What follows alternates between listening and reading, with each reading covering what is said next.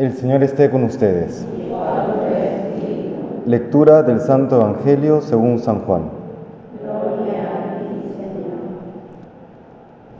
En aquel tiempo dijo Jesús a los judíos que habían creído en él, Si os mantenéis en mi palabra, seréis de verdad discípulos míos, conoceréis la verdad y la verdad os hará libres. Le replicaron, somos linaje de Abraham y nunca hemos sido esclavos de nadie. ¿Cómo dices tú, seréis libres? Jesús les contestó, os aseguro que quien comete pecado es esclavo. El esclavo no se queda en la casa para siempre, el Hijo se queda para siempre. Y si el Hijo os hace libres, seréis realmente libres. Ya sé que sois linaje de Abraham, sin embargo tratáis de matarme, porque no dais cabida a mis palabras. Yo hablo de lo que he visto junto a mi Padre pero vosotros hacéis lo que le habéis oído a vuestro padre. Ellos replicaron, nuestro padre es Abraham.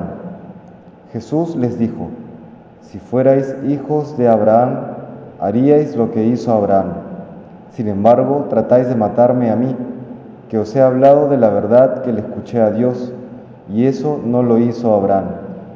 Vosotros hacéis lo que hace vuestro padre. Le replicaron, nosotros no somos hijos de prostitutas, tenemos un solo Padre, Dios. Jesús les contestó, si Dios fuera vuestro Padre, me amaríais, porque yo salí de Dios y aquí estoy, pues no he venido por mi cuenta, sino que Él me envió.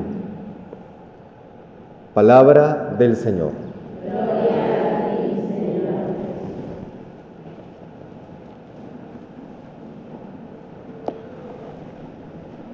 Para aquellos que no han experimentado aquella libertad que Dios concede a través de su gracia, resulta bastante difícil comprender esta frase que, Jesús menciona en este Evangelio, que conoceremos la verdad y que la verdad nos hará libres. Uno podría preguntarse, pero ¿no lo somos ya? ¿No somos libres como lo hacen los judíos. Y lo segundo, que tiene que ver la verdad con, la libertad. Y esto más que comprenderlo, hay que vivirlo. ¿Y cómo se vive? ¿De qué verdad o a qué verdad hace referencia Jesús? Las que Él revela y de entre ellas las centrales y las más importantes que podríamos resumir en dos direcciones quién es Dios para nosotros y quizá más impactante en nuestra vida, quiénes somos nosotros para Dios. ¿Quién es Dios para nosotros y quiénes somos nosotros para Dios? Dios no es aquel que está lejano en una esfera inalcanzable, sino es aquel que se ha acercado a nosotros, que ha querido venir a nuestro mundo, entrar a nuestras vidas y que ha dado todo por nosotros. Y eso es lo sorprendente. ¿no? Algún obispo decía, lo, lo importante no es tanto que Dios exista, sino que nosotros existimos para Dios. Cada uno de nosotros es amado más de lo que podemos imaginar, infinitamente amados por Dios, al punto que ya en la Semana Santa vamos a adentrarnos en ese misterio de la, de la manifestación del amor de Dios en la cruz. Así es como Dios nos ama a todos y cada uno de nosotros. ¿Cómo es esto posible?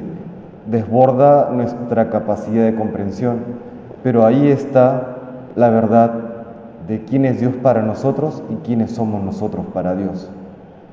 Y esta verdad es profundamente liberadora, porque entonces conocemos que no estamos hechos solamente para la realidad terrena. Eso lo sabemos porque Dios nos lo manifiesta y también por, propia experiencia. Cuando experimentamos las realidades terrenas, que son buenas, pero nos damos cuenta que no son suficientes. Siempre son caducas. No hay experiencia humana que dure para siempre. Piensen en la mejor situación posible, la más grata que, quisieran. Siempre termina. una reunión familiar, comunitaria, entre amigos, unas vacaciones, eh, lo que sea. Aunque son muy buenas, siempre terminan y el corazón se queda finalmente insatisfecho. Es que estamos hechos para lo que no tiene fin. Y esa verdad es la que nos manifiesta Jesucristo. Verdad no solamente de para qué estamos hechos, sino cómo hemos de hacer para alcanzar esa vida eterna. Esa es la verdad profundamente liberadora que Dios nos revela, que Jesucristo nos trae. Y por eso nos libra del pecado. San Agustín definía el pecado como el alejamiento de Dios y la conversión a las criaturas. ¿no? Ese solamente quedarme en las cosas terrenas.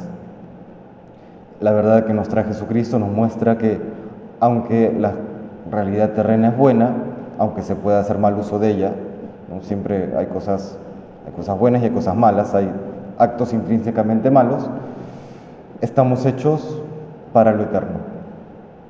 Pues que el Señor nos conceda aquella gracia de andar siempre en la verdad, de tenerle presente y de saber que en esta vocación inmerecida a la cual estamos llamados, que es la vocación a la santidad, encontramos nuestra verdadera libertad y nuestra verdadera felicidad.